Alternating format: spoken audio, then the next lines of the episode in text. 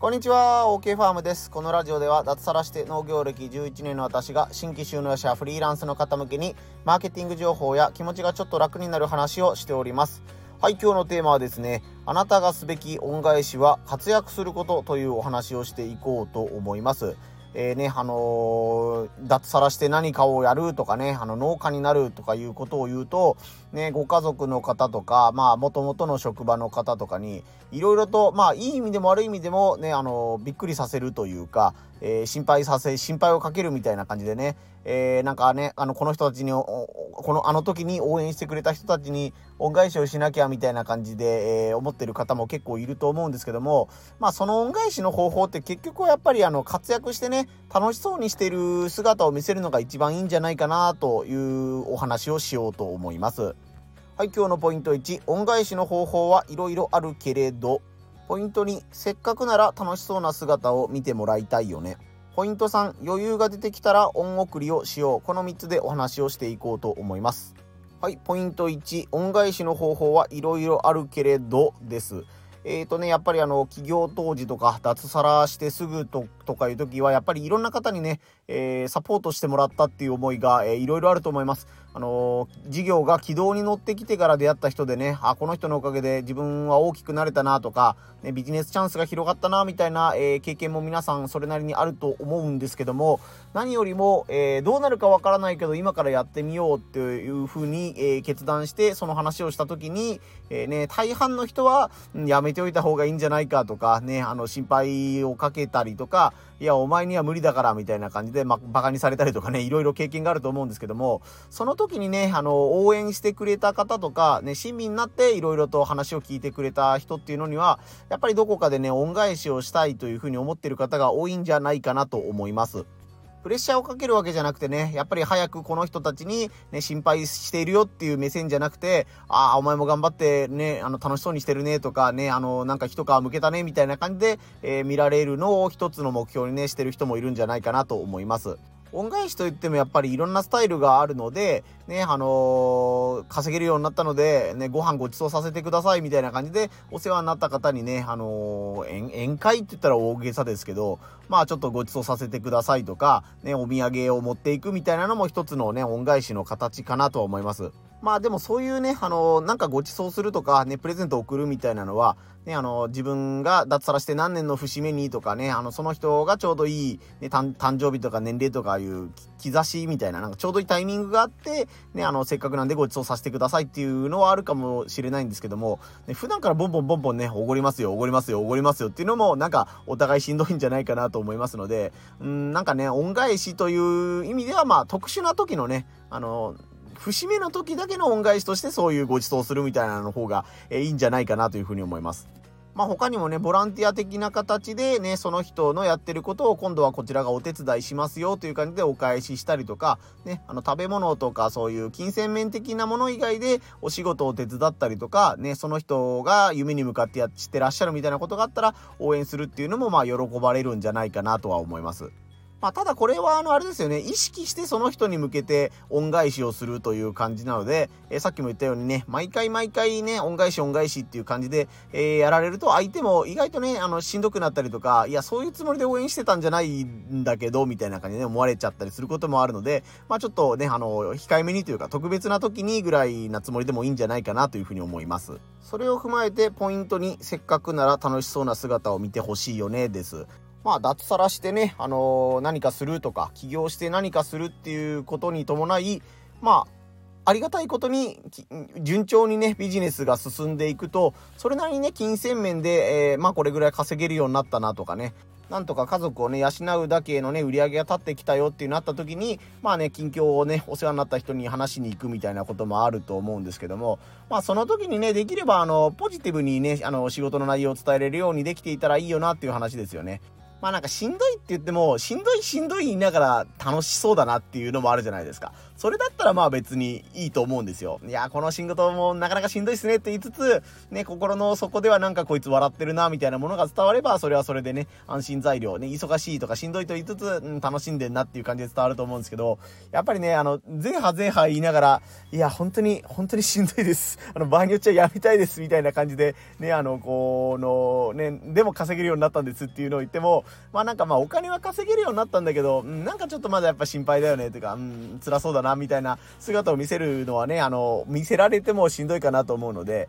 もちろん相談にね、あの、行くのは構わないと思うので、ね、ちょっとこんな大変なことがあったんで聞いてくださいっていう話をき、ね、お世話になった方とかにね、あの、聞いてもらいに行くのはいいと思うんですけども、なんかね、稼げるようになったからっていう基準だけで、ね、その、大丈夫ですっていう風に見てると、いや、お金があるのは分かってるんだけど、お前なんかまだ心配だよっていう風に見られちゃうかなと思うので、まあこれはあくまで僕の考えなんですけどね、稼げてるかどうかだけが基準じゃないよみたいな。まあ僕もね、あの、年収1億円稼いだとかそういうわけじゃないので、そんぐらい稼いだら、いや、やっぱしんどいけど、やっぱ稼いでる方がいいですみたいな感じになっちゃうかもしんないですけど、やっぱりまあ稼いでる金額というよりかは、まあ日常とかその仕事が充実してて、家族とものね、え、時間もちゃんと取れてますみたいな報告ができる方が、まあね、相談された方も嬉しいんじゃないかなと思ったりするので、まあこれはあくまで僕の考えなんですけども、やっぱりね、できることならまあ笑顔で報告できるようにな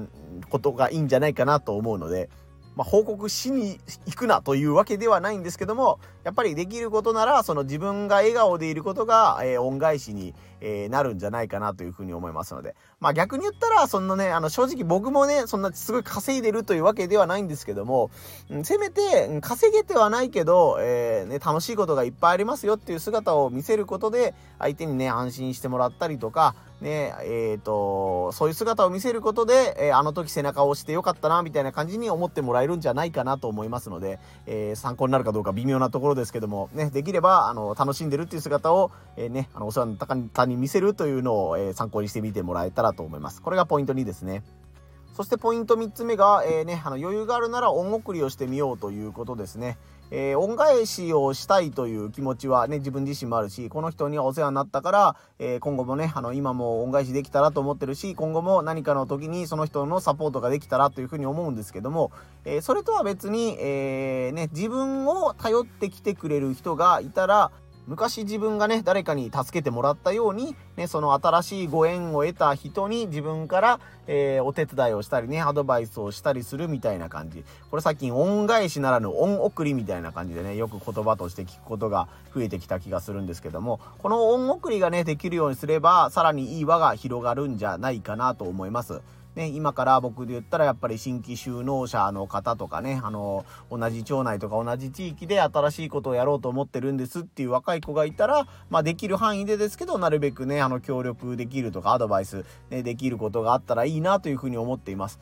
まあお金の面ではやっぱりそういう今から始めますっていうね、人に協力して、で、すごい売り上げが増えましたとかね、あの、ビジネスの上ですごいいい影響がありましたっていうことはないかもしれないんですけども、でもやっぱそういう人の、え、熱意とかね、なんかあのー、なんていうんですかね、あの、新しい、昔を自分を思い出させてくれる要素みたいな、ね、新しい風みたいなものも受け入れると思うので、自分自身のモチベーションも上がると思うし、その人のね、夢みたいなもののお手伝いができたっていうことになったら、あ、あの時ね、あの、応援ね、微力ながら応援したけどよかったなっていう風な、ね、お互い嬉しい気持ちになれるかなと思いますので、まあ場合によってはね、やっぱこういうのってね、裏切られることもあると思うんですよ。なんか、あいつ言ってたけど口だけだったな、みたいな。まあ自分自身がそうならないようにね、しないといけないんですけども、ね、あのあやろうと思ったけどやっぱりやめて別の街に行っちゃったんだね、とか、ね、あ、やっぱ脱サラせずに元の道に戻ったんだねっていうこともあったりするかもしれませんけど、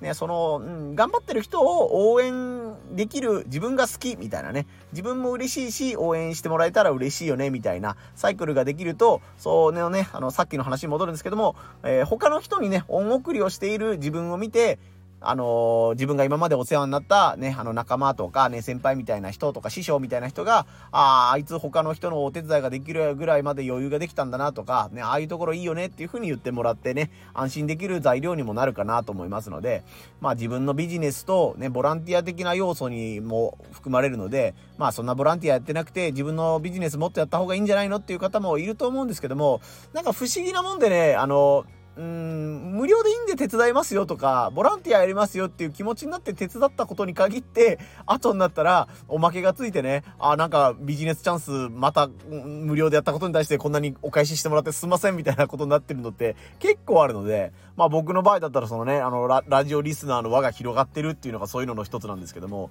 ね、ラジオ番組を自分も微力ながら応援したいみたいな感じで、損得感情抜きでというかね、もうビジネス要素全然出さない風に応援してたら、いつの間にか別のの仲間が、じゃあ OK ファームのことを応援してやろうよ、みたいな感じで、商品を買ったり、情報発信のお手伝いをしてくれたりっていうことがもうね、よくあるというか、ほんまにめちゃくちゃあるので、うん、なんというか、このね、あの、ボランティアと言いつつ、自分の仕事にも実はなってるんだよっていう、この、うん、どちらが先なのかよくわかんないんですけども、でもその時は間違いなく、自分の仕事抜きにして全力で応援してたから、その気持ちだが伝わるっていうところあると思うんですよね。見返りを求めて、まあ無料でやるけど今度お返ししてね、みたいな感じで手伝ってたら、ね、あの、その人になんか逆に悪印象で伝わって、まああの人とはもう関わらないようにしようみたいな風に思われちゃったりすることもあるんじゃないかなという風に思いますので、うん、なんかちょっと微妙なニュアンスですね。あの、わかる人には分かってもらえるかなと思うんですけども、全力でね、お手伝いをしたら自分にもいいことがあるよみたいな感じで覚えてみてもらったらいいかなと思うので、最後このね、恩返しならぬ恩送りというお話をさせてもらいました。